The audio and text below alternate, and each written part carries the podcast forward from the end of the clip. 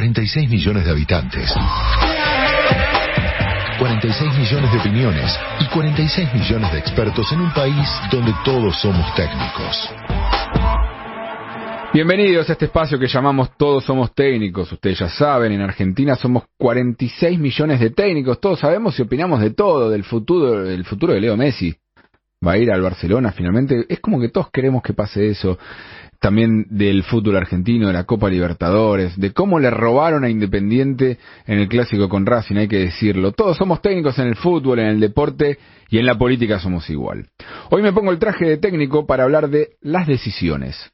Sí, se vienen dos meses de decisiones políticas y económicas, esperemos, que serán trascendentales. Para que se den una idea, ya hay fechas claves que hay que tener en el radar. El 14 de junio vence el plazo para presentación de alianzas y hoy parece todo bastante estable en el esquema de coaliciones en la Argentina, sí, Juntos por el Cambio, el Frente de Todos, la Libertad Avanza, el Frente de Izquierda, algún sector más de quizás el peronismo federal que, que presente algún tipo de esquema de alianzas también o algún partido, todo eso. El 14 de junio va a quedar más claro, los que tienen que presentar frente, los que son partidos pueden ir directo a la presentación de candidatos, eh, pero hoy algo que parece dado la verdad que hay que preguntarse si dentro de dos meses, el, o menos de dos meses, el 14 de junio, el Juntos por el Cambio va a existir como tal. Yo tiendo a creer que sí. Si hoy lo hablamos con, con Patricia Bullrich más temprano en el programa. Eh, hay diferencias claras en Juntos por el Cambio, pero creo que también hay coincidencias claras de la necesidad de mantenerse unidos. Y por otro lado, el frente de todos. Hoy hacen mensaje de unidad, la decisión de Alberto Fernández parece ir en ese sentido, pero si los números siguen así y las posibilidades de derrota se mantienen y sobre todo en la provincia de Buenos Aires, uno no puede dar garantías de que vayan a estar juntos. Y después el 24 de junio va a ser la otra fecha clave, que es la fecha donde vence el plazo para presentar los candidatos. Esperemos, y suele pasar, que los candidatos se terminan de presentar mucho antes. Sí, mediados de mayo, Cristina anunció que el presidente, su candidato a presidente iba a ser Alberto Fernández y demás. Pero bueno, mayo y junio Será temporada alta de decisiones electorales, que terminarán de definir la oferta electoral. Algunas a veces parecen medio eh, intrascendentes, otras más trascendentales que, que, que aquellas, pero no es menor para nosotros, para los votantes, poder saber cuál va a ser el menú electoral. Por eso es clave, por más que a algunos les moleste, por más que dicen, bueno, la política está debatiendo cosas de la política, no, están definiendo el menú que le van a ofrecer a la ciudadanía, algo muy importante.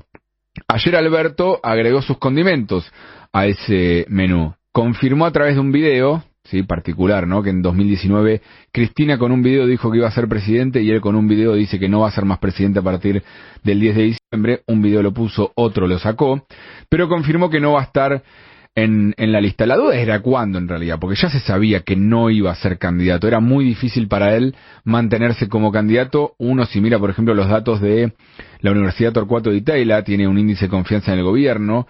El ítem evaluación de gobierno, que es uno de los subítems que tiene ese índice, da que es la peor gestión evaluada en los últimos 20 años, ¿sí? desde el 2003 para acá, ningún otro gobierno tuvo una evaluación más baja. El punto anterior más bajo había sido en, 2010, en 2009, Cristina, luego del conflicto con el campo y de perder las elecciones de medio término, crisis internacional en el medio económica también, eran malos momentos. Bueno, después de eso, ningún otro gobierno, ni Cristina, ni Macri, ni Alberto Fernández hasta ahora, tuvieron tan mala imagen.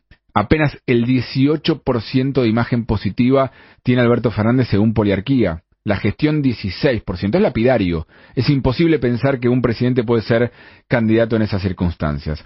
Ahora la pelota está en la cancha de Cristina y de Massa. Son ellos los que tienen que definir cómo juegan esta, esta, este partido, qué candidatos terminan siendo los que se presenten. Ayer la Cámpora lo que dijo fue un tuit solamente donde decían la decisión del presidente abre una nueva etapa para reordenar las prioridades del frente de todos, que debe trabajar para construir una alternativa que recupere la esperanza y los sueños de los argentinos y argentinas. Hay que ver cómo lo logran y con quién lo logran, pero ellos dejaron algo claro. Tiene que ser con Cristina. Pusieron una foto de un acto de 2017 en el estadio de Racing, donde era la campaña, el cierre de campaña de Cristina senadora. ¿Sí? Donde ese escenario era el típico escenario 360 que trajo a la política el PRO, pero que después también muchos lo empezaron a aplicar, donde Cristina estaba en el centro de toda la multitud. Es decir, la centralidad la va a tener Cristina. El problema es hacia dónde van a ir. Porque uno lo escucha, por ejemplo, a Juan Grabois, y dice, para al frente todos, va a seguir todos unidos. Escuchen, esto pasó ayer en Rosario. Escuchen lo que dice Juan Grabois de la posibilidad de que Sergio Massa o Daniel Scioli u otro Alberto Fernández sean candidatos por el frente de todos. Si va Massa de candidato a presidente, mi querido compañero Guado de Pedro candidato a vicepresidente, y me llama Cristina Kirchner y me dice, baja la lista y te damos toda la lista de diputados y senadores. Le digo, Cristina, ni en pedo vamos a votar a este sinvergüenza, vendepatria y cagador de masa. No hay forma, no hay forma de que nos volvamos a comer un, un Scioli, un Alberto, no me lo vas a poder explicar. Sinvergüenza, vendepatria, cagador. Sí, y lo dice uno de los que dice va a ser candidato a presidente en las pasos dentro del Frente de Todos. La pregunta que uno está obligado a hacerse es, ¿las pasos son para definir candidatos en un espacio que tiene coincidencias programáticas o algunas coincidencias y que buscan determinar quiénes van a ser los liderazgos, qué enfoque, digamos, pero que todos dicen vamos para allá, alguno más rápido, otro más despacio? Si Grabois pierde un pasos contra Massa, se alinea detrás después de alguien al que, al que le dice sinvergüenza y cagador? Y otra pregunta que estamos obligados a hacernos. ¿Por qué sigue siendo parte de este, de este frente de todos Juan Grabois cuando dice lo que dice del ministro de Economía y del presidente? La verdad es muy complicado pensar en el frente de todos como oferta electoral, que es lo que nos va a plantear los argentinos en, en esta elección. Por eso uno tiende a pensar, ojo, porque pueden terminar divididos si sobre todo no tienen lo que los unificó, la chance de ganar. ¿sí? Provincia de Buenos Aires en ese sentido va a ser clave y quién sea el candidato, y por eso Cristina Fernández de Kirchner vuelve a aparecer en escena como posible candidata, también vuelve a ser clave, porque no hay nadie que logre unificar criterios dentro del frente de todo. Y en la oposición también se vienen decisiones e importantes. La reta ya tomó una, rompió con Macri en la decisión que tomó acá en la ciudad de que las elecciones sean concurrentes. Ahí ya igual hace tiempo se veía una distancia entre ellos, pero la reta tomó una decisión y hay que ver cómo se resuelve esa cuestión en la ciudad de Buenos Aires, acá donde estamos nosotros ahora. Jorge Macri dice que va a ser candidato, aunque el PRO presente más de un candidato. Hasta hace una semana decían, no, el PRO va a unificar un solo candidato. Bueno, ahora Jorge Macri dice, bueno, le ganaré a Lustó y le ganaré también a Fernán Quirós, por ejemplo, y a López Murphy si se presenta también. Eso hay que ver cómo terminan jugando y cómo terminan planteándose. La mirada está puesta también en qué decisión tome María Eugenia Vidal que insiste con que va a ser candidata a presidenta o que quiere ser candidata a presidenta, pero al mismo tiempo la semana pasada dijo que se bajen todas las candidaturas para barajar y dar de nuevo, pero le contestaron no, la verdad que ya estamos todos este, en el tren y que sea la gente la que defina, no lo vamos a definir en una mesa quiénes van a ser los que sean los candidatos. ¿Podría ir a la ciudad María Eugenia Vidal? Algunos evalúan esa opción.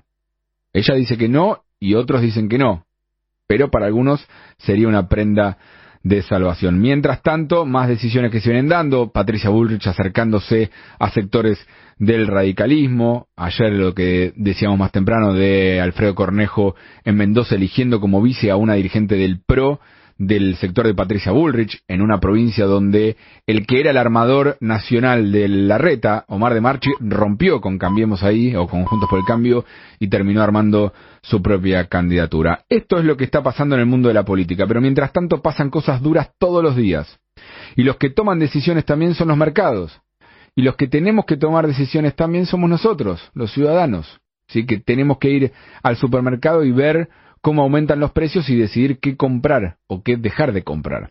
El dólar a 442, el contado con liqui, es el blue, el contado con liqui 455. Inflación que colatina en las dos primeras semanas del mes dio 7,3. ¿sí? mantiene un nivel arriba de 7 puntos.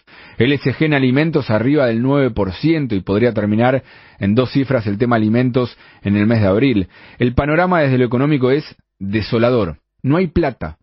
No hay plata y no se sabe cómo puede llegar este gobierno ya no solo a las elecciones, sino al 10 de diciembre. Y la verdad hay que decirlo una vez más, solo lo puede salvar a este gobierno el FMI. como el FMI salvó al gobierno de Mauricio Macri, el FMI sigue siendo la prenda de salvación porque es el que le puede dar dólares para sobrevivir a una mala gestión económica agravada por la por la sequía. Y mientras tanto, Guado de Pedro, que es uno de los que suena como candidato, incluso como posible compañero de fórmula de masa, dice que hay que renegociar el acuerdo con el FMI, porque él dice que el acuerdo es inflacionario. Y encima falta mucho tiempo de un gobierno que no puede tomar decisiones de fondo. ¿Y por qué no las puede tomar?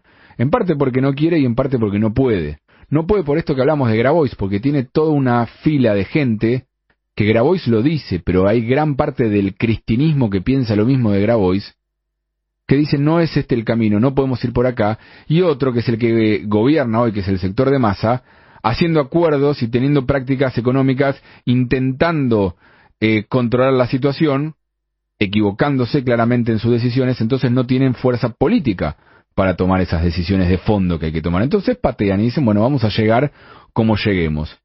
Se vienen decisiones políticas en estos dos meses importantes que van a definir el menú electoral y van a definir también seguramente el futuro de la Argentina. Mientras tanto, las decisiones económicas lamentablemente se hacen rogar y las soluciones, claramente, lejos están de llegar.